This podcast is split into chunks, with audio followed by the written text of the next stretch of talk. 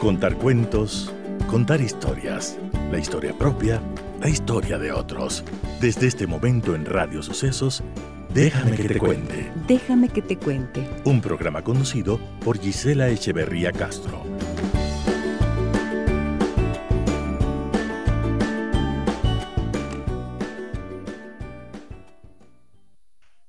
Déjame que te cuente. Déjame que te cuente.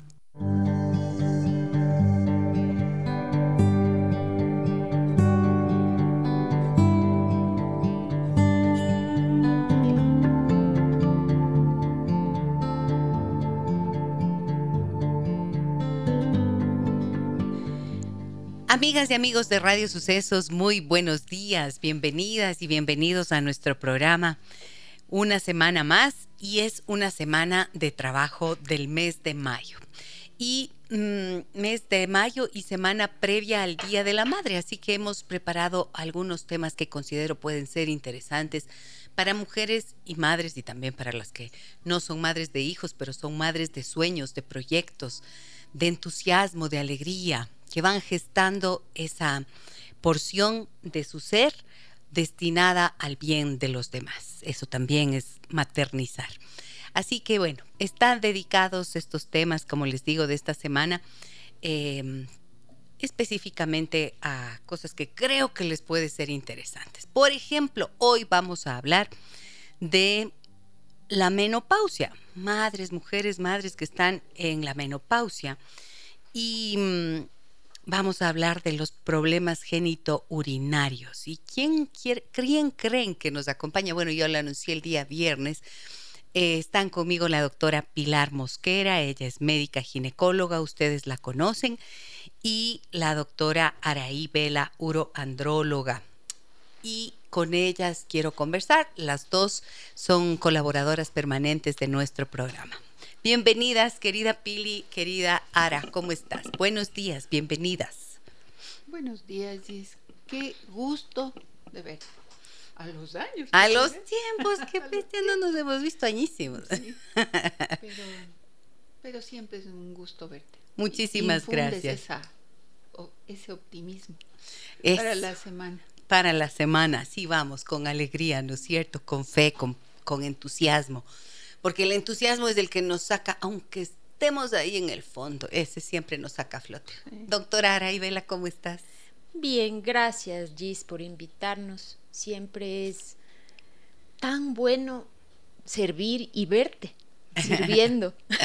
Muchas gracias, qué lindo que estén por aquí. Bueno, habíamos hablado en algún momento con cada una de las dos en entrevistas individuales, surgió el tema de los problemas genitourinarios y dije, bueno, qué mejor traerles a las dos doctoras, madre e hija, además. Hijo. Así que bueno. Yo soy la madre. Por, dónde vamos a empezar? Urogenital o genito urinario son términos que hacen referencia a los órganos urinarios y genitales, como se indica, ¿no es cierto?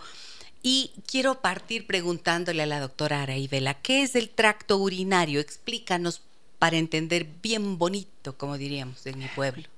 Tracto es, es como un conducto, es un trayecto, fíjate que la palabra trayecto se deriva de tracto.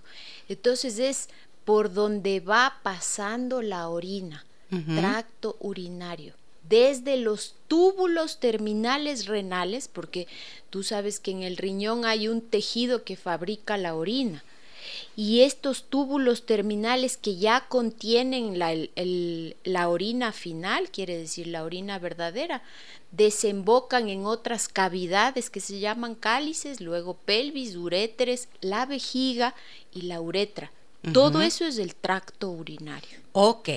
El síndrome génito urinario en la menopausia eh, tiene síntomas en la vulva, en la vagina, y también en las vesículas uretrales. ¿Estoy diciéndolo correctamente? No. No, estoy equivocada. Y uretra. en la vulva, en la vagina, en la, vejiga. Vagina. Y, en la y en la uretra. Ok, muy bien. Doctora Pilar Mosquera, tú que eres experta en menopausia, médica ginecóloga y experta en menopausia. ¿Con qué frecuencia encuentras lo que podría ser un eh, problema génito urinario y en qué consiste? ¿Cuáles son los síntomas que las personas, perdón, te remiten? Bueno, o voy te a refieren. empezar- te voy refieren. a empezar por lo que empezó Araí, diciéndote de dónde, qué, de qué segmento del cuerpo vamos a hablar. Esto es la, la vagina, que es más o menos de 7 centímetros y comienza desde el vestíbulo hasta el hasta la No, pues a ver, a ver. hasta ¿cómo? la ¿Cuál es el vestíbulo? ¿Qué es el vestíbulo, por favor? el Ahí ya me he vestíbulo no es la sala. La sala de la casa, no. No, desde afuerita hasta adentro, desde Ya. afuerita hasta adentro, hasta donde está el cuello del útero. Siete centímetros, más o Siete menos. centímetros, pero fíjate cómo se alarga y se expande el momento del parto. Uy, perdón. Sí, estás hablando Qué otro lado. cómo se alarga y se expande el momento del parto. Ah, Es importantísimo saber, por ejemplo, que el, la- eh, de donde se secreta moco hacia la vagina es del cuello del útero, porque la, la vagina es un segmento aglandular, no hay secreciones, entonces eso es seco. Sin embargo, tiene receptores de estrógeno y los estrógenos son los que mantienen vivo el, tejido especialmente del epitelio. El epitelio es la parte la más eh, exterior que recubre la vagina. Y eso es lo que duele, arde, molesta a las, a las mujeres afectadas por el síndrome génito urinario. Muy bien, a ver, em, que quede muy claro esto que dijo la doctora Pilar Mosquerano, ¿cierto? Vagina no es la parte externa, la parte externa es la vulva. Exacto. ¿no? Esto tenemos que aprender a identificar claramente. Y desde esa parte externa hacia adentro hasta llegar al cuello del útero hay un canal, como tú decías también, ¿no es cierto? Ahora hay un tracto también, que es, em, ese dices tú, ese no tiene ninguna producción De moco. de moco ni de ninguna secreción. Es arriba, en el cuello del útero, donde todo esto donde fluye. fluye, ya. Sí. Y es por eso entonces que se explica cuando en la menopausia deja, hay, cesa la producción de estrógenos Sí. y ahí viene esta resequedad. Sí, exactamente. Muy bien. Ahora, eh, te digo que el 50% de mujeres en la menopausia en- y en la posmenopausia están afectadas por, eh, por el síndrome génito urinario. Y lamentablemente solo un 9% de mujeres son tratadas, porque no se les pregunta a las señoras cómo, cómo es su relación sexual, ahí te avisan. Cuando las señoras, cuando a las señoras se les pregunta sexual, le duele. Ay, sí, doctora, es cierto, yo ya me iba a olvidar de contarle eso. Ya me olvidaba. Ya me claro. olvidaba de contarle. Y Lo eso, menos importante. sí, lo menos importante, pero para todas nosotras va en el ambiente, ¿no? Eso. Esto es lo más importante. Esto es lo que tengo que decir. Pero qué vergüenza Qué porque vergüenza. Mm, Me ha de decir la loca. sí, la doctora no me ha de preguntar y yo cómo le voy a decir Claro. semejante cosa. Ok, qué importante, ¿no? Hay mucha vergüenza. Doctora Araibela, ¿tú qué tan frecuentemente encuentras em, pacientes que te consultan por esta razón, por este motivo? ¿O cómo se manifiesta ya en términos urinarios? Porque la, eh, la doctora Mosquera nos dice la ardencia, por ejemplo, el malestar en la relación sexual. En términos urinarios, ¿cómo se expresa? Mira, yo gracias a mi mamá he aprendido que esto existe. Porque en realidad nosotros los urólogos recibimos la mujer que tiene infecciones urinarias recurrentes o la mujer que tiene incremento de la frecuencia urinaria, o sea, esa mujer que dice, doctora, cada media hora estoy orinando, no duermo porque estoy orinando a cada rato y me arde muchas veces, hay muchas veces en que tengo una sensación de ardor que no es específicamente un dolor, sino un- una especie de como de Sí. urgencia, de molestia desagradable en la Ajá. uretra, afuerita, dicen, así como estábamos diciendo, esta, esta urgencia terrible que, que a veces me pasa y que, y que tengo y no se calma con nada. Me tomo pastillas que me manda, que me han mandado los urólogos, pastillas que me han mandado los médicos generales, los internistas, y no se me quita con nada. Entonces, esta es la paciente típica que viene a la consulta, la infección urinaria y la que orina con mucha frecuencia. Entonces, cuando yo examino, tengo la persona que tiene la infección urinaria frecuente que ha perdido sus mecanismos de defensa y la mujer que orina con frecuencia, que orina con frecuencia por dos razones. O porque la capa interna de la vejiga está dañada por la falta de hormonas o porque la uretra se ha cerrado y se ha vuelto lo que nosotros llamamos estenosis. Se cierra completamente, se estrecha e impide el vaciamiento adecuado de la, de vejiga. la vejiga, dejando siempre un residuo.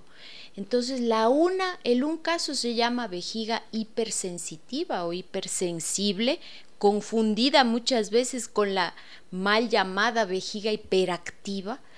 Y la otra es una vejiga de retención, que es aquella vejiga que no se vacía eh, adecuadamente.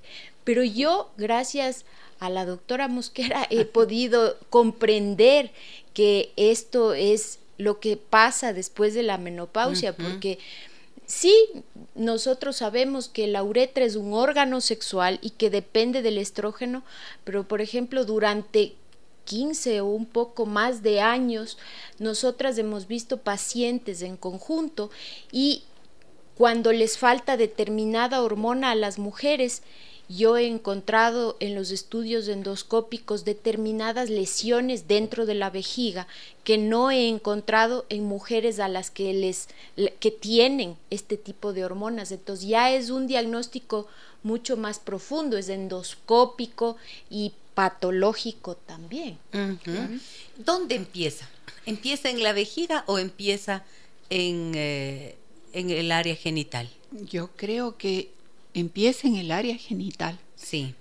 Verás, la parte de la, de la vagina está constituida, el epitelio, el epitelio es la, telita más externa que da a la, a la abertura, ¿no? Entonces, ese epitelio está constituido por cuatro grupos de células, que estas células cambian de acuerdo al ciclo menstrual.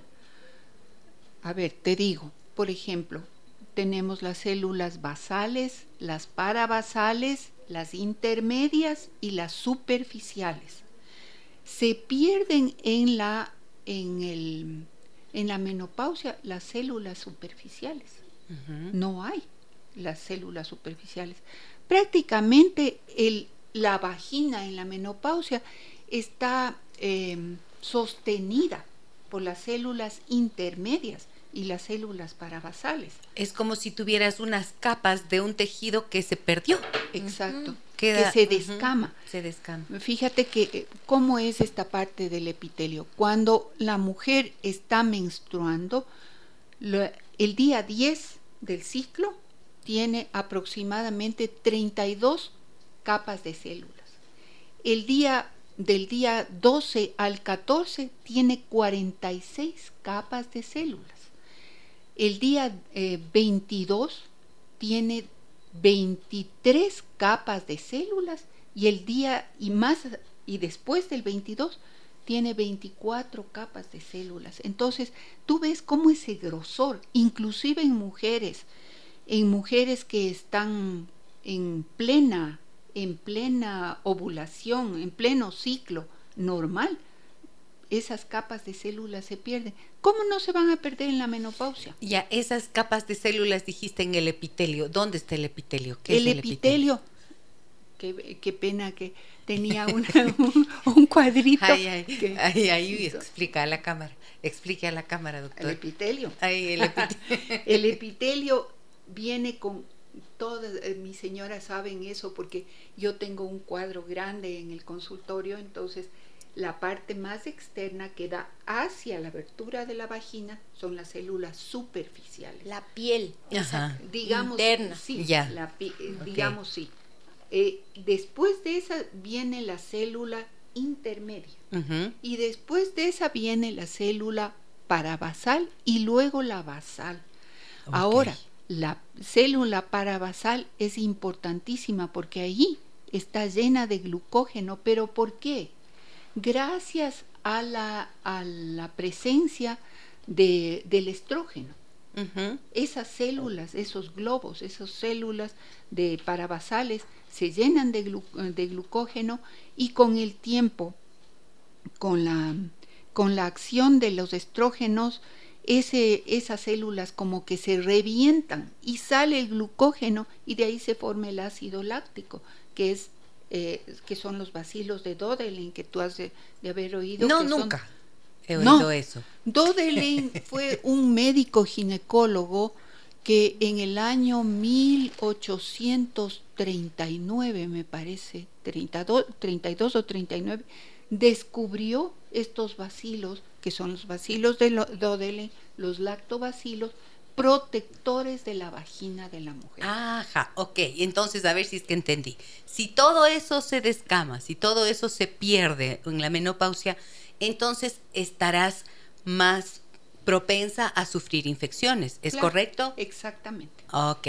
¿Y cuáles son los síntomas que entonces a nivel vaginal, además de la resequedad, pueden existir, Pili? Verás, hay el ardor, la comezón. Hay mujeres que dicen, ay, es que cómo me come la vagina. Claro. Sí, de la picazón. De la picazón. Pero ¿Porque hay una infección o aunque no haya infección, solo no por la... hay infección. Ah, no tú, hay ah, infección. tú ves esa vagina, no hay infección, pero tampoco hay ningún tipo, tú le ves a la vagina como, ¿cómo te puedo decir? Brillante, como cuando te has quemado y se ha ido ya la ampolla y te queda Ah. la piel así. Ay, ¿Le ay, ay. claro. Ya no o les sea, cuento. queda como, como a la piel sensible, ardiente, finita. ¿no es finita? Claro. exacto. Entonces, Mm. porque está seca. Pero eso no es eh, eso no es un prurito, es decir, una comezón, Picazón. una picazón por infección. Claro, claro, Eso es por la sensibilidad. ausencia del ácido láctico de los estrógenos que produce todos estos daños. Muy bien, entonces, falta de lubricación durante la actividad sexual, ya dijimos. Y entiendo que la dispareunia también es uno de esos eh, síntomas, la dispareunia. Claro, dis es alteración, pare, pareja, de Ya. dos, y unia, la unión. Ajá. O sea, dispareunia es la molestia en la relación sexual. Y la molestia en la relación sexual que también deriva en infección. Porque las mujeres dicen, tengo una relación sexual y después de la relación sexual ya viene una infección urinaria. Claro, viene una infección urinaria porque el semen alcalino con una vagina no protegida provoca entonces sobrecrecimiento bacteriano dentro de la vagina y es muy fácil que las bacterias pasen, se metan dentro de una uretra y una vejiga que son mal funcionantes. Ay, ay, ay. Entonces, claro, con razón, si se comprende bien, Sí. con razón, las mujeres en etapa premenopausia y menopáusica especialmente van a rehuir las relaciones Y sexuales, ¿no es cierto? Esa es una cosa impresionante. Yo ahora entiendo Por la molestia, qué- por el qué dolor. pasa, ¿no? Porque sin útero, sin cuello no del útero, moco. no hay, No hay secreción. secreción. O sea, no hay defensas y nunca hay secreción, ni siquiera cuando hay estímulo sexual adecuado.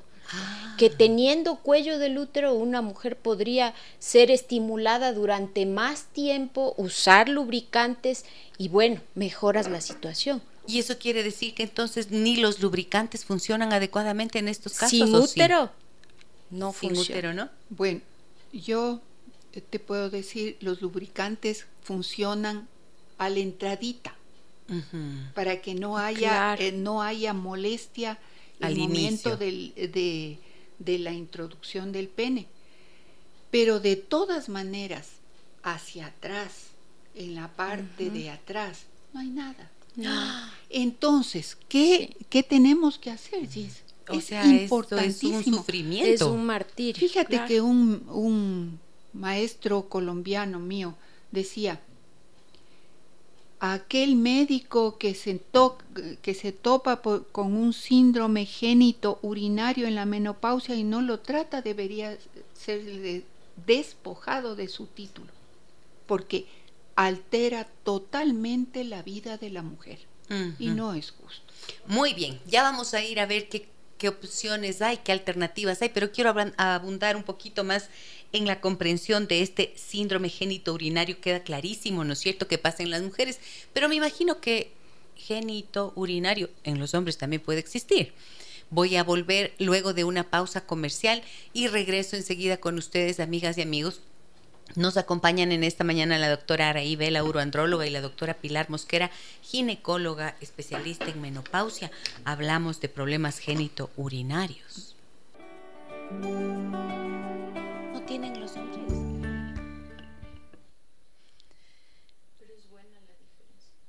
Se oyó lo que pregunté. No tienen los hombres, estaba preguntando en interno a la doctora, a la doctora Araí Vela no tienen los hombres síndrome génito urinario, doctora? Verás, es una cosa bien interesante. Yo, yo mm, me acuerdo que la primera vez hace mucho tiempo que yo aprendí lo que son estas lesiones de la vejiga cuando hacía estudios endoscópicos de la vejiga en mi residencia, cuando era estudiante vi estos, estas lesiones que son como algodones que se pegan en el piso de la vejiga. Y cuando terminé mi residencia, imagínate, yo estudié seis años de urología, casi siete años de urología, pero bueno, en todos esos años jamás vi en una vejiga de un varón este tipo de lesiones. Mm. Solo me encontraba este tipo de lesiones blancas, algodonosas de mujeres. Y le dije eso a mi profesor. ¿Por qué en los varones no hay esto? Y me dijo, ah, qué excelente pregunta. No sé, pero tienes toda la razón. A pesar de que los varones también retienen orina, también tienen infecciones urinarias recurrentes, no tienen estas lesiones. Y yo eh, observando posteriormente eh, con mi mamá las pacientes, a las pacientes que tenían ovarios poliquísticos o que tenían problemas de progesterona, les encontraba este tipo de lesiones. Fíjate, pero no en todas tampoco. Venían las mujeres con infecciones recurrentes, con retención urinaria, con síntomas de aumento de la frecuencia urinaria, de, de, urgencias, de, de ardores extraños, pero no con estas lesiones. Y precisamente estas mujeres no tenían alteraciones de progesterona. ¿Y qué tiene en común la progesterona con los varones? La testosterona. Tienen un origen común.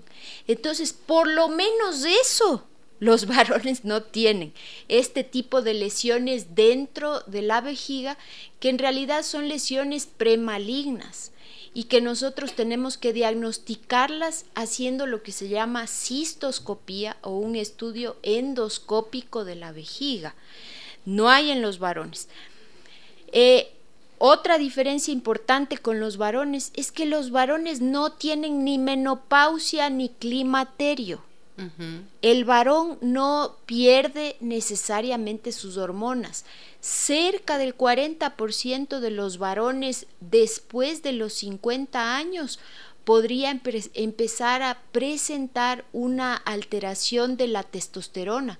Pero este no es un climaterio porque no es una fase natural del envejecimiento de los varones, es una enfermedad.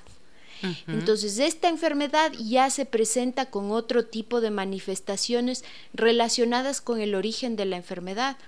¿Y dónde encontramos en los varones algo parecido al síndrome génito urinario?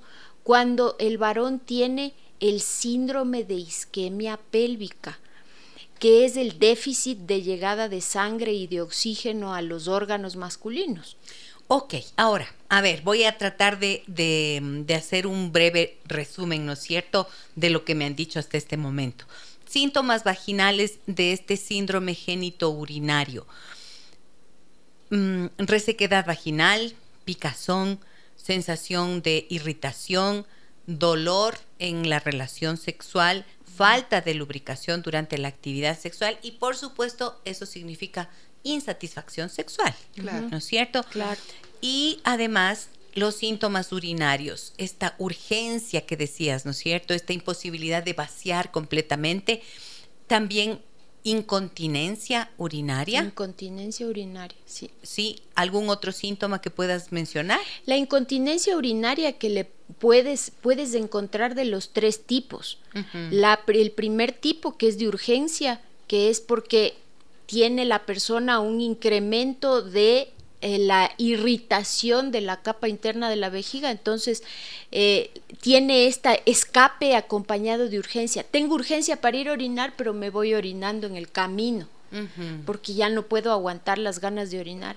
La segunda, que es la incontinencia de esfuerzo, que es porque se cuelga la vejiga, se cae la vejiga por una falta de musculatura abajo del, piso, pélvico. Eso, muy bien. Entonces se cae. Ese es otro tipo. Pero la última que hay que tomar mucho en cuenta, que es la incontinencia de rebosamiento, que es esta vejiga que siempre está llena, que no se vacía y la mujer tose, estornuda, corre y como la vejiga siempre está llena, el rato que tose aplasta la vejiga y sale un chorrito. Y se confunde mucho con la incontinencia de esfuerzo, pero no es, porque lo que pasa es que siempre la vejiga está llena, entonces rebosa. Justo, mira, fíjate que, fíjense que acá justo en el 099 55 6 39 90, donde llegan eh, mensajes de nuestros amigos y amigas oyentes, me dicen, eh, muy buenos días Gisela, feliz inicio de semana llámame Silvia, tengo, yo tengo, ay, perdón, eh, se me escapa, perdón, yo tengo descenso de vejiga y tengo mucho dolor en las relaciones sexuales. Mi problema es que mi esposo se enoja conmigo porque cree que solamente estoy excusándome para no tener relaciones sexuales. No logra entender que este es mi problema. ¿Y tú? Eh, ¿Qué me pueden decir las doctoras eh, sobre lo que estoy viviendo? Mira, eso, eso es terrible porque yo también atiendo a los esposos de estas señoras que vienen a decir, no sé por qué mi mujer ya me rechaza, ya no quiere estar conmigo y dice siempre que le duele y se queja y yo tengo que explicarle que es cierto, que está reseca, que le duele y que aún a pesar de ponerse lubricantes, puede tener molestias importantes. Y sobre todo, fíjate qué terrible es. Si no se pone preservativo, entonces eyacula y le da ardor después de la eyaculación porque el pH del semen es opuesto al pH de la vagina. El uno es ácido como el limón, la vagina, y el otro es alcalino como la leche. Entonces es una explosión ahí de molestia para esta o sea, mujer. Partiendo de ellas se ve que somos incompatibles. Sí, exacto. Sí, por lo menos es, es cuando hay desequilibrio en ambos. Pero después cuando el varón usa preservativo, también hay molestia, porque los espermicidas irritan esta vagina que está deteriorada, dañada, quemada, mm. eh, ardorosa, y también la falta de contacto directo con la piel del pene hace que la vagina se reseque más. Entonces hay que estar lubricando con más frecuencia, hay que estar eh, retirando el pene con más frecuencia para volver a lubricar. Y si es un ardor terrible, es una molestia terrible para la mujer, pero también para el varón. Los varones dicen, después de este contacto sexual, retiro el pene y está rojo, lastimado también. Me duele cantidad porque, porque no hay la que me raspa, claro, ah, le raspa el pene y se irrita. Entonces vuelve una relación sexual tortuosa. Muy incómoda. Y hay que explicarles a los dos, hay que explicarle a ella y enseñarle a lubricar con frecuencia la vagina e inclusive inyectar lubricante dentro de la vagina.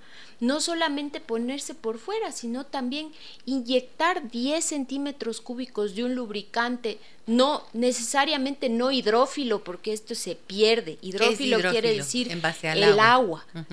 No se puede inyectar un gel de agua adentro, sino un poquito más oleoso, Más para viscoso. que más viscoso, para que se quede más tiempo dentro de la vagina y perdure la lubricación y no sea terrible también la relación sexual.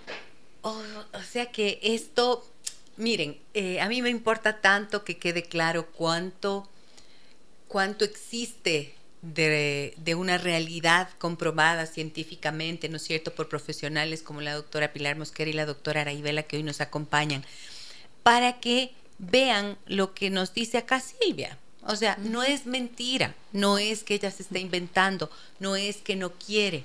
Y tampoco es que al señor, si es que está incómodo y no le cree, pues también tendrá esa incomodidad y ahora ya pueden tener una explicación.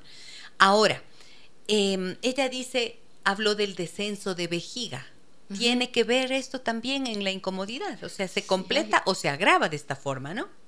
Claro que sí. hay, claro, porque si hay es la vejiga, está El bulto. el bulto está salido hacia la el bulto.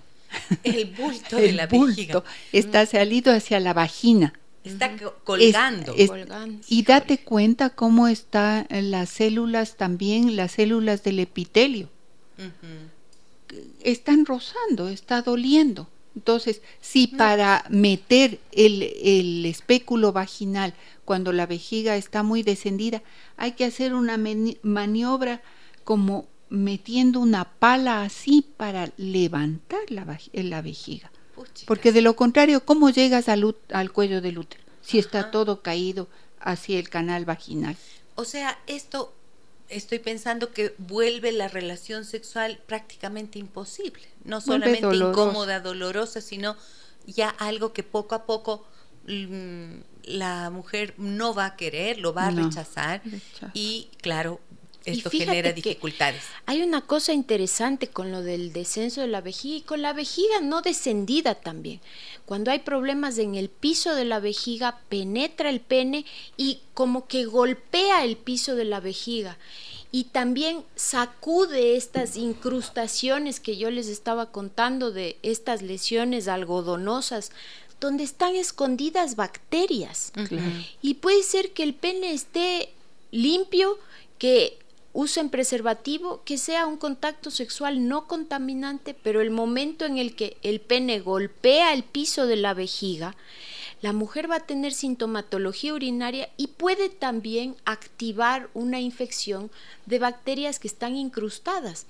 Ahora se ha observado estas incrustaciones bacterianas en, en el tejido de la vejiga y se llaman comunidades bacterianas intracelulares, precisamente porque las bacterias en las vejigas de retención se meten dentro de las células y se ponen a vivir dentro del tejido de la vejiga.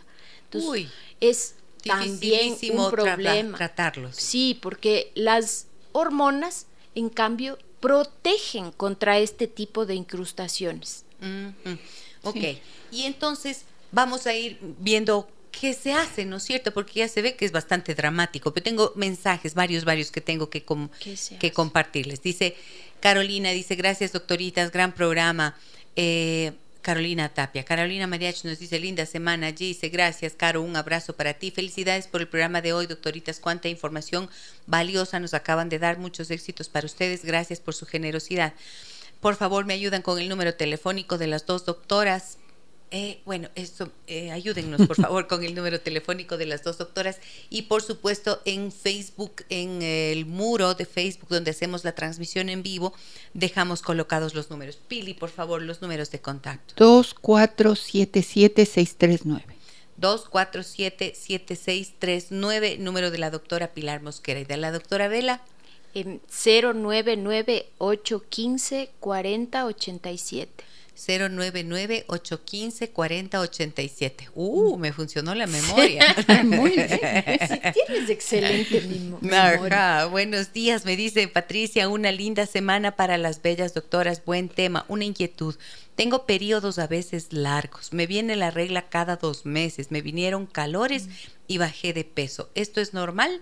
Tengo 51 años. Muchas gracias. Mm, está yo quisiera que la señora que está preguntando se haga una medición de la FSH, Follicle Stimulating Hormone. Hormona folículo, estimulante. Ah, además yo sé si esa, si esa hormona está elevada, la señora está en un ella debe estar en un preclimaterio, aunque todavía no se le en una premenopausia, aunque todavía no se le puede decir menopausia, porque debe haber, eh, debe haber pasado un año sin sangrado para que la señora diga que está en menopausia.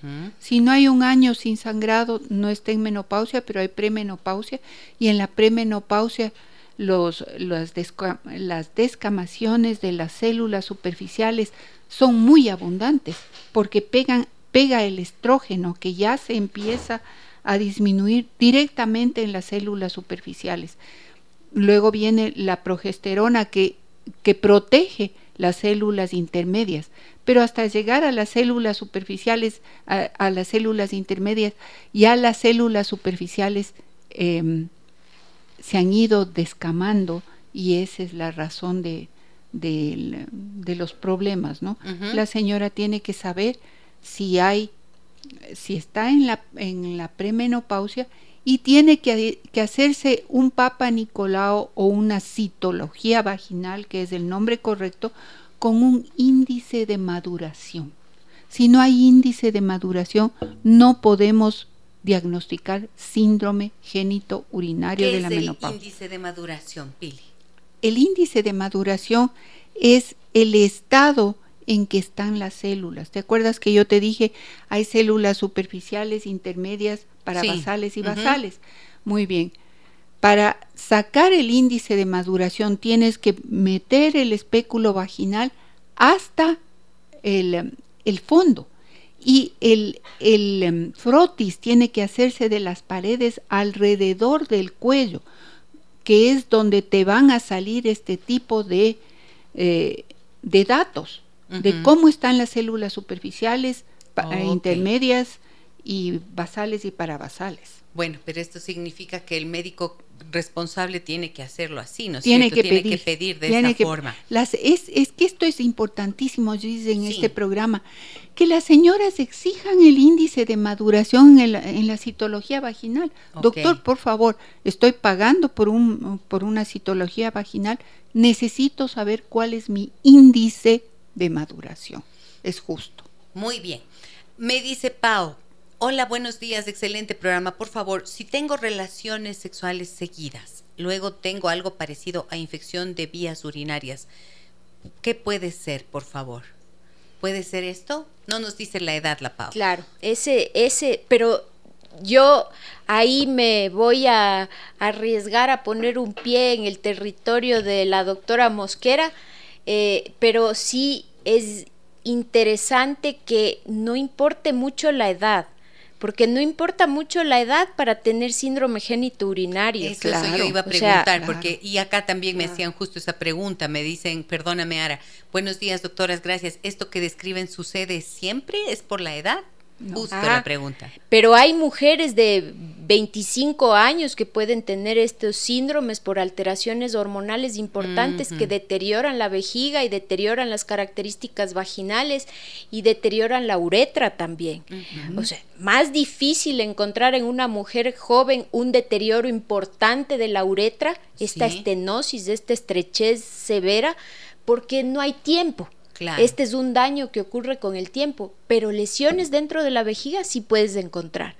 Ahora, esto parecido a infección, ahí está el desafío nuestro, el de los urólogos, el diagnosticar y el del médico que recibe el caso, el de diagnosticar una infección o el de diagnosticar un problema que no tenga que ver con presencia de bacterias, hongos, uh, gérmenes en el tracto urinario o en la vagina. Porque muchas veces creemos que todo es infección urinaria, porque claro, eso es lo que nosotros vemos, las infecciones urinarias. Nosotros no vemos a esta paciente, sino vemos a la mujer que viene con ardor al orinar y en el caso de no diagnosticar, nosotros tenemos que mandar a la paciente a un especialista en climaterio para que evalúe a esta paciente y sus condiciones y características de los tejidos.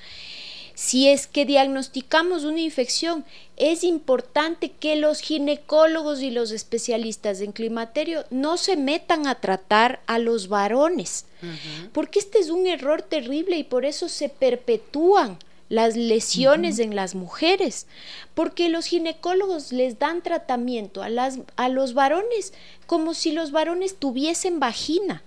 Entonces les dan una pastillita para los hongos, cinco pastillitas para los tratamientos eh, como a las mujeres. Ah. Esta pastillita dele a su pareja y que se ponga crema en el pene. ¿Por qué crema en el pene? El problema no está en el pene. Ok, Entonces, o sea, asumen que es una común y corriente infección por hongos o por bacterias y prescriben una medicación que no correspondería si se trata de este problema. Y no corresponde, aun si es infeccioso, porque los varones manejan dosis diferentes. Los varones no tienen vagina que se cura con cinco días de tratamiento. Los varones pueden llegar a tratarse dos años porque la próstata tiene características diferentes. Entonces, Es, es un compartir. Realmente yo llego hasta un punto y yo no puedo tratar con hormonas. Y también el ginecólogo o el experto en climaterio no puede tratar la vía urinaria. Tenemos que compartir esos pacientes. Muy bien. Eh, Pau nos dice que tiene 54 años, o sea que cuando tiene relaciones sexuales con frecuencia le viene esta infección de vías urinarias. Podría ser parte del síndrome genitourinario en realidad y no necesariamente una infección de vías urinarias. Así que mejor que hagas eh, una consulta pronto, Pau, para que salgas de eso, porque Dios mío, no me imagino las relaciones sexuales con semejante incomodidad. O sea, es que se convierte en una tortura para las mujeres y tienen derecho a tener relaciones placenteras, no a costa de su tranquilidad y de un dolor físico. Esto no conviene. Claro. para ninguno de los dos. Voy a ir a una nueva pausa comercial, amigas, amigos. Regreso enseguida con los mensajes que ustedes nos envían al 099 55 6 39 90. Sí, pónganme la edad, por favor, que aquí nos ayuda a comprender más, ¿no es cierto? Volvemos enseguida.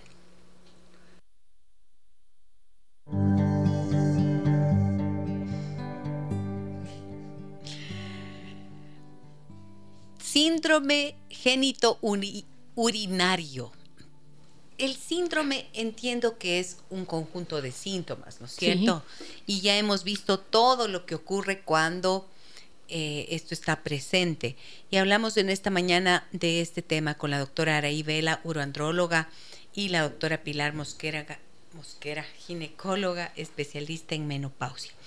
A ver, tengo varios mensajes que quiero compartir con las doctoras. Me dicen, por favor, dice María Teresa, ¿la menopausia quirúrgica puede causar alguna de estas molestias que acaban de explicar? Por supuesto. Sí, ¿qué es la, primero, qué es la menopausia quirúrgica? Es haberte estirpado. Menopausia quiere decir, menses quiere decir sangrado y paus, eh, pausis quiere decir pausa del sangrado. Si te sacan el útero, se, se acaba el sangrado, ¿no es cierto? Eso es una menopausia quirúrgica. Ahora, como yo les digo a mis pacientes siempre, el, el útero es como un árbol que protege a los, a los dos ovarios para que, para que produzcan hormonas. Cuando uno extirpa el útero con las trompas, eh, ese es ahí queda un, un, hueco, ¿no es cierto? Y los ovarios quedan Em, desprotegidos. desprotegidos, quedan huérfanos en la cavidad. y poco a poco no reciben ni la irrigación ni la, ni la, ni la protección hormonal de parte del, del útero. Entonces van muriéndose. Fíjate que hay mujeres que después de haber sido estirpadas del útero en dos o tres años, eh, algunos ecografistas no pueden encontrar uno de los ovarios. Dice, hay ausencia de, del ovario izquierdo, del derecho. La señora dice, no, no, si a mí no me han sacado ningún ovario. Es que se atrofian tanto que llegan a desaparecer. Un ovario tan atrofiado llega, esa mujer llega al, a sentir esos, eh, esos síntomas de la menopausia mucho antes que, la, que una mujer que tiene su útero hasta el final. Ok, entonces sí, absolutamente sí es posible. ¿No es cierto, hijita? Dice la doctora. cierto, hijita. A ver, ahora, ¿cómo se trata esto? ¿Cuáles son las posibilidades? Porque así suena como, ah, qué, horror, o sea, ya se te arruinó la vida para siempre, la vida sexual y vaya, la vida también, porque cuando vives con dolor, con molestia, con irritación, también te irritas emocionalmente, ¿no es cierto? Más las mujeres, ¿no es cierto? Sí. Por supuesto. Pues, es la cuestión de mujeres. Entonces, ¿qué es lo que se hace? ¿Qué hay que hacer? Mira. ¿Cómo tratas de esto desde el ámbito ginecológico? Perdón, antes, eh, a ver, pensé en decir algo importante. La doctora Vela nos dijo hace un rato, no puede un ginecólogo, no puede un urólogo recetar hormonas, no, puede un ginecólogo enviar medicación que correspondería a lo que debe recetar el urólogo. Estos casos necesariamente tienen que verse en conjunto, dijiste, ¿no, ¿No es cierto, Araí? Así es, lo, hay que compartir, humildemente hay que soltar a la paciente y decir, Mire, yo, mire, no puedo. Yo esto no conozco. La parte de hormonal de las mujeres es de un especialista en mujeres. Entonces, tiene que ir donde el especialista que le trate lo que necesite ser tratado. Yo me voy a encargar de lo que me corresponde porque es un trabajo conjunto. Yo también tengo que diagnosticar la vejiga, tengo que hacer endoscopía, tengo que muchas veces hacer biopsia de las, de las lesiones que encuentro dentro de la vejiga. Pero nosotras hemos visto cómo la el, cerca del 80% de las lesiones se han curado con compensación hormonal. Sí, el momento en eso estamos las dos. Claro, el momento en el que tú le pones a esta mujer un tratamiento adecuado, esta mujer deja de tener síntomas y las lesiones desaparecen y la vejiga eh, se defiende. Entonces yo a mis pacientes muchas veces le digo, mire, mi éxito en el tratamiento no depende tanto de lo que yo le digo y de lo que yo le hago, cuanto de lo que le haga la doctora. Ella es la especialista que le va a resolver el origen del problema, porque el origen de su problema no es urológico, no es darle antibióticos para siempre, el clásico bladuril para siempre, eh, quitarle las relaciones sexuales o ponerle condón al, al esposo o a la pareja, no es, esa no es la solución. La solución es tratar el foco, el origen de donde nació el problema. Ok, y en ese ese excelente, muchas gracias, Arey. Y entonces, ¿cuál es el tratamiento que tú planteas, yo, Yo digo que es tan importante una cosa. Estoy eh, recibiendo pacientes en el consultorio que dicen, pacientes eh, de 65 años, que les jubilaron la vagina también. No solo se jubilaron esas, sino les jubilaron la vagina. ¿Por qué razón? Ya no les quieren hacer citología vaginal, oh. porque dicen, no, ya, usted ya no, ya no tiene. Cuando es la etapa más importante por esto que te digo del índice de maduración, porque ya no, ya es... Eh, como alguien me dice, ya parió, ya, ya perdió su función. Parió, ya igual es con el útero. Igual es con el útero. Qué barbaridad ya cumplió su función el útero, sáquese. Eso, eso hablamos siempre con Araí. ¿Cómo puede alguien decir ya la función del útero es tener el hijo? Y se acabó. No, es una... Y el sexo es para los jóvenes, ya usted está mayor, cálmese.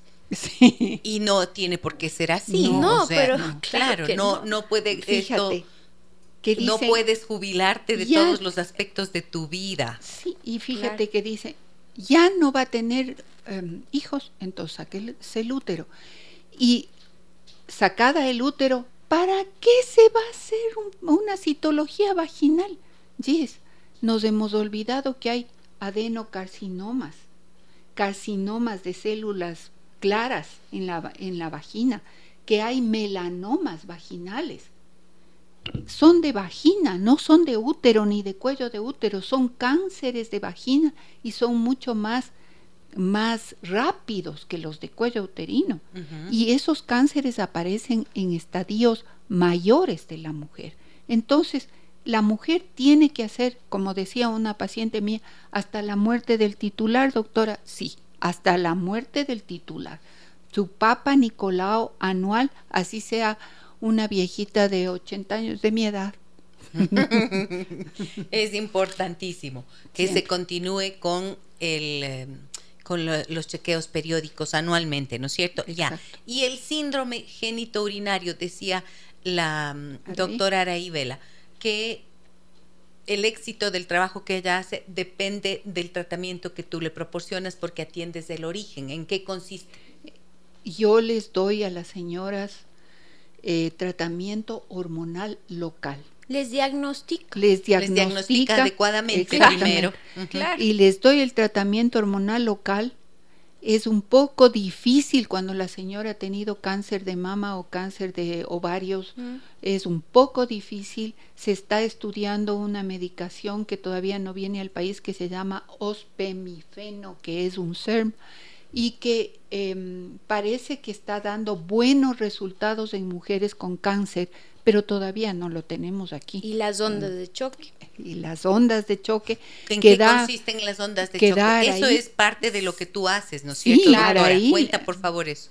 Eso, desde el 2019 ya hay publicaciones interesantes en las que se observó una mejoría mm, importante en mujeres diabéticas con atrofia, es decir, con, con este acortamiento vaginal y resequedad vaginal, porque las ondas de choque lo que hacen es regenerar arterias, mejorar eh, la transmisión nerviosa y disminuir lo que es inflamación crónica.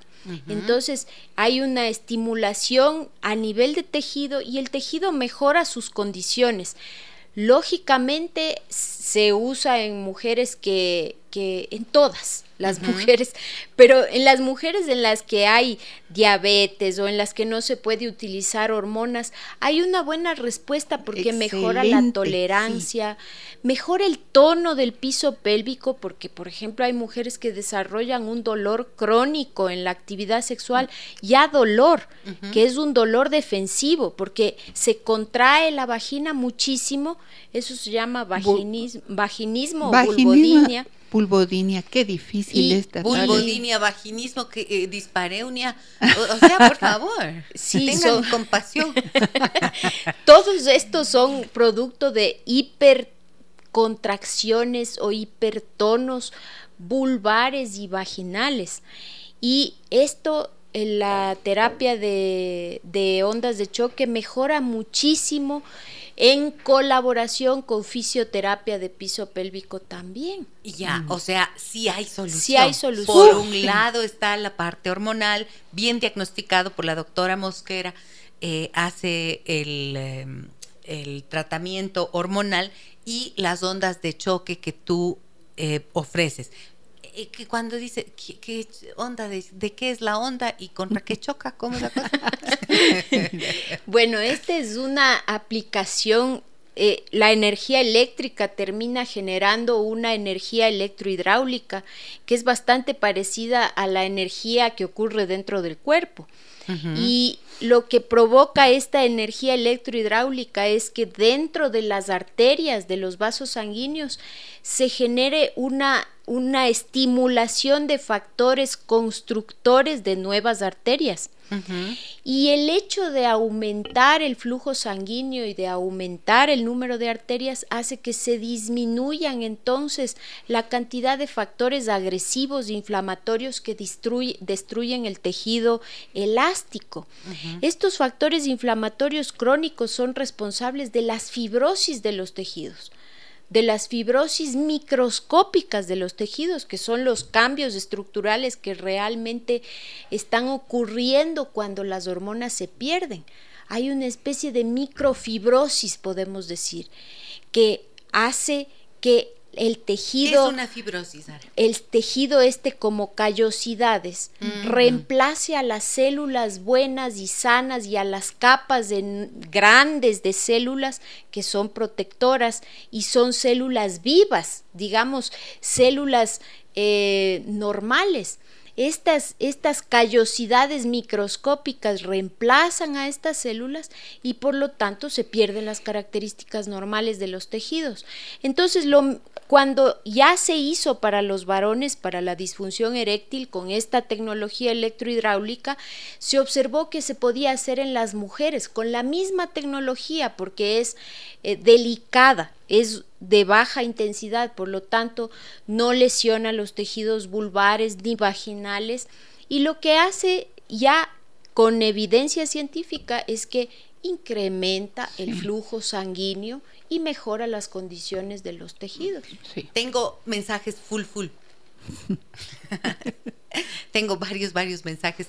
Tengo que ir a una pausa también, así que les pido, vamos a hacer un corte. Regreso enseguida con mis invitadas de esta mañana y varios mensajes que tengo todavía que responder para ustedes. Gracias como siempre por su confianza. Un saludo cordial a todas las personas que nos acompañan en Facebook. Giselle Echeverría Castro, esa es la página para que ustedes puedan seguirme allí. Un abrazo a todos ustedes quienes están conectados, conectadas, nos dejan ver sus corazoncitos y nos ponen felices también en esta mañana. Volvemos enseguida. Déjame que te cuente un encuentro que nos humaniza. Aquí estamos de regreso y tengo mensajes, como les decía, varios, varios que tengo que compartir con mis invitadas de esta mañana, las doctoras ah, Pilar Mosquera Yara y Bela Mosquera. A ver, me dicen, por ejemplo, ah, ya, Mónica me dice, tengo 57 años y yo no tengo problemas de resequedad vaginal. De hecho, mis relaciones sexuales están bien. Esto eh, solamente pregunto, no me duele nada, pero ¿por qué si tengo 57 años no tengo resequedad? Es una bendecida. Es una bendición. es una bendición. Todas, todas, todas las mujeres estamos condenadas a pasar por mm, esto. El 50%. Por la resequedad. El 50% de mujeres tiene síndrome génito urinario de la menopausia severo. Severo. Y solamente, como te decía, el 9% recibe tratamiento. Ahora la señora, qué bien. Seguramente hay bastante. Tiene útero, seguramente. Tiene útero y hay estimulación del esposo. Suficiente, claro. O sea, se demora. Eh, yo sí he visto cuando una mujer preserva el útero, el cuello del útero, tiene más esperanza que la que no tiene útero. Ok, muy bien. Alguna vez nos decías en un programa anterior, Pili, nos alertabas sobre la em, los peligros de saques el útero, no sirve para nada. y no es así, ¿no? Hablamos bastante de eso. Me dicen, me dicen, excelente programa, nos ayudan mucho con la orientación. Existen muchos médicos que solo por los síntomas te diagnostican infección a las vías urinarias y te medican antibióticos sin previamente haberte enviado a realizar un cultivo. Sufrí varios años con esto hasta que le escuché en un programa que te cuente a la doctora Pilar Mosquera y ahora soy su paciente. Oh, qué, ah, qué bueno. Hermosas doctoritas, por más programas como estos, un abrazo para las tres. Qué linda, muchísimas gracias. Ay, qué bueno, qué lindo que es, ¿no? Qué bueno cuando, que sirva, sí. Claro, pues cuando ya encontraste un camino, todo se soluciona. Muy buenos días, un abrazo muy fuerte para cada una de ustedes. Mi pregunta es si hay cómo prevenir estas enfermedades o de qué depende para no desarrollar estas patologías. Muchas gracias. ¿Qué se puede hacer? No, hay forma de prevenir. No hay forma de prevenir tal vez con lo que dices, hijita, lo que angustias, santas catástrofes, porque porque la menopausia puedes prevenir la menopausia, Gis, imposible. No, pues no es una enfermedad, no, es, una, enfermedad, pero es una eso es una cosa, oh. eh, eso es una cosa terrible lo que o sea están que más diciendo. pronto que tarde pasaremos por ahí. eso es, una cosa terrible porque hay que catalogarle a la menopausia como una, eh, como tal vez no una enfermedad, un, un problema que tenemos que pasar, pero sí tan importante que los seguros deberían cubrir, ¿no es cierto, hijita? Claro, deberían, deberían las mujeres también tener menos miedo y consultar antes, porque eh, se pasan el primer año tomando medicamentos para ellas. Ya. Tengo en mi casa Ubamín, me tomo. Tengo en mi casa Bladuril, me tomo tengo, mi suegra me indicó este lubricante, mi cuñada me dijo tal cosa, entonces no consultan porque además tienen terror de que el médico les indique una hormona porque creen que las hormonas son las causantes del cáncer. Entonces, tienen pánico. Y, y, de hecho, si la mujer no quiere usar hormonas o no, hay otras opciones y posibilidades. Hasta el hecho de aprender a usar un lubricante. Hasta el hecho de tratar a la pareja. Entonces, es un camino. Es un camino, claro. Fíjate, eh, que esto que hablaba Araí de las ondas de choque, yo estuve en el Congreso de, Colombiano de Menopausia, dedicaron tres días solo a hablar, bueno, todo el, todo el Congreso, que fue cinco días, dedicaron charlas diferentes al síndrome geniturinario, porque es tan importante, pero tres días, un simposio de tres días que le, del, de esta cuestión de las, ondas, de, choque. y lo importante que, más bien dicho, la, la gran importancia que le están dando a los, los colombianos a, la utilización de, de las ondas de choque. Pero yo quiero decir una cosa. Sí. Nosotras somos estrictas con la selección de la paciente. O sea, no es que viene con resequedad y ya ondas, de, choque. No, porque, eh, por ejemplo, la doctora, mi mamá, hace una evaluación de estas células que yo no, no me entran cuáles son, pero ella hace la evaluación, sí, hace de esas evaluación y fíjate que ese es un dato objetivo. Entonces, hace una evaluación de estas células, por lo tanto, al final de un tratamiento ella probará si hubo recuperación o no hubo recuperación.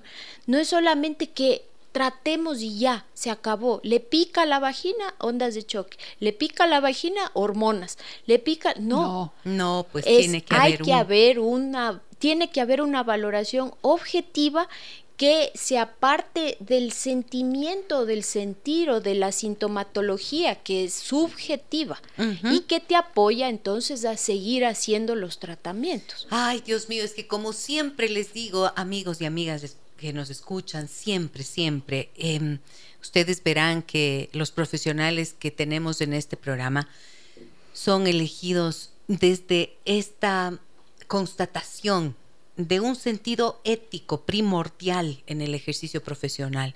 Lo que acaban de escuchar a la doctora Vela, lo que escuchan a la doctora Pilar Mosquera. O sea, esto no es cosa de usted tiene esto, me parece y dele. ¿Y por qué? Porque son tratamientos que evidentemente serán más costosos, ¿no es cierto? Así es, Pero ahí es donde se desvirtúa precisamente eh, la función de un profesional, que obvio uno tiene que invertir en su salud y tiene que tratar de restituirlo, pero previo la seguridad que te da un buen diagnóstico. Esto es algo en lo que insistimos permanentemente, ¿no? Me dicen aquí, eh, Marcia dice, gracias, solo eso puedo decir, que Dios les pague a las tres doctoritas. Si es posible, los números de teléfonos de las dos, por favor, repitamos. 2, 4, 7, 7, 6, 3, 9, Pilar Mosquera. Y doctora Vela, por favor, 09. 9, 8, 15, 40, 87. 099-815-4087, doctora Araí Vela, 247-7639, doctora Pilar Mosquera. Ahí en Facebook también tienen los números de contacto de las dos profesionales. María Dolores dice, excelente programa, mis queridas doctoras, gracias por guiarnos con su sabiduría. Muchas gracias también. Eh, Pili dice, un tema que nos saca de una ignorancia y de viejos esquemas. Qué bueno. Qué gran programa, nos dice Pili. Alexandra dice, eh, cuando hay antecedentes de cáncer de mama, ¿no es adecuado el uso de estrógenos? ¿Qué piensan de la aplicación de HIFU vaginal o el chip de testosterona? Chip, no, eso, eso los nos hemos quedado. Los chips están erradicados. El HIFU es eh, más o menos parecido a las ondas de choque, pero eh, es otro tipo de tecnología. o sea, trabaja en el mismo sentido. Sí. ¿Qué es, qué es, qué es? es como una terapia especie de láser. Una pregunta que no hice es, ¿esto es eh, intravaginal? Las ondas, de, choque, no, es extravaginal. Sobre el piso pélvico. Eh, en el piso pélvico y arriba de, en el bajo vientre, digamos, porque ah, gracias a que esta electrohidráulica tiene una penetración importante. No necesitas meter el aplicador dentro de la vagina. El HIFU es otro tipo de terapia, pero muy parecida porque también es instrumental, también son de frecuencia, son como una especie de ondas parecidas a un láser. O sea, está bien. Sí, también está en una fase, el HIFU en una fase experimental eh, con menos respuesta que las ondas de choque, pero también ayuda en el caso de mujeres que no pueden recibir terapia hormonal. Bueno, tú dirás Muy bien.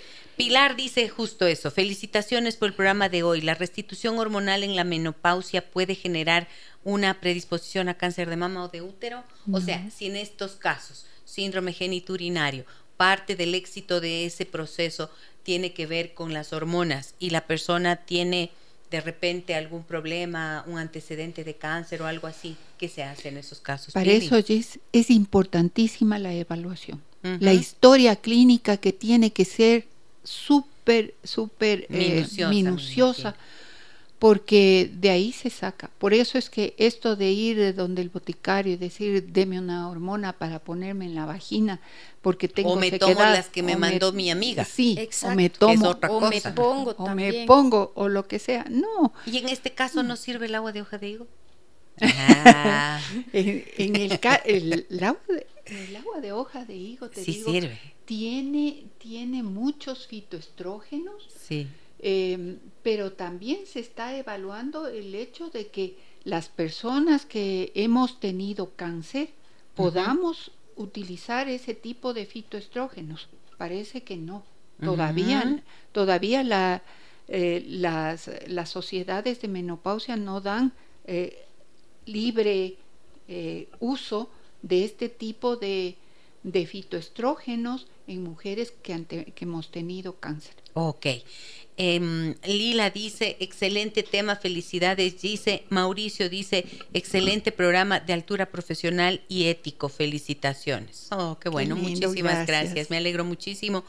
Bien, recomendaciones finales, doctoras.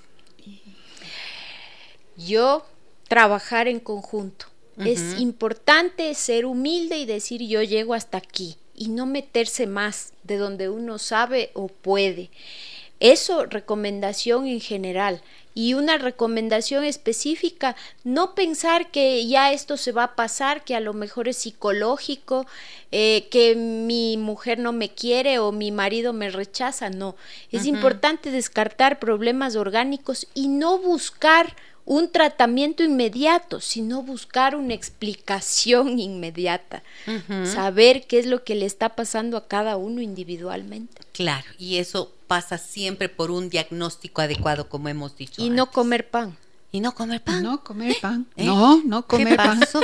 ni azúcar, ni azúcar. Eso sí, ni carne.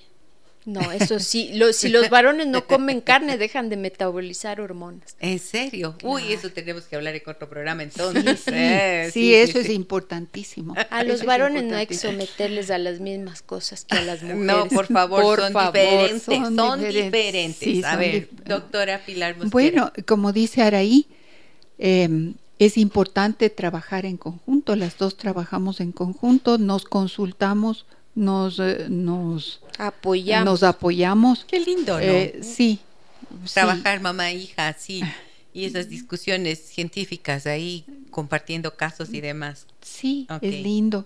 Y, y, te digo, la menopausia no es una enfermedad, pero la menopausia requiere evaluación, requiere conocimientos, requiere eh, que la mujer vaya cada año hacerse eh, los, los exámenes porque con el envejecimiento de las células pueden aparecer ahí por ahí algunos visitantes que a nadie le gustan. Muy bien.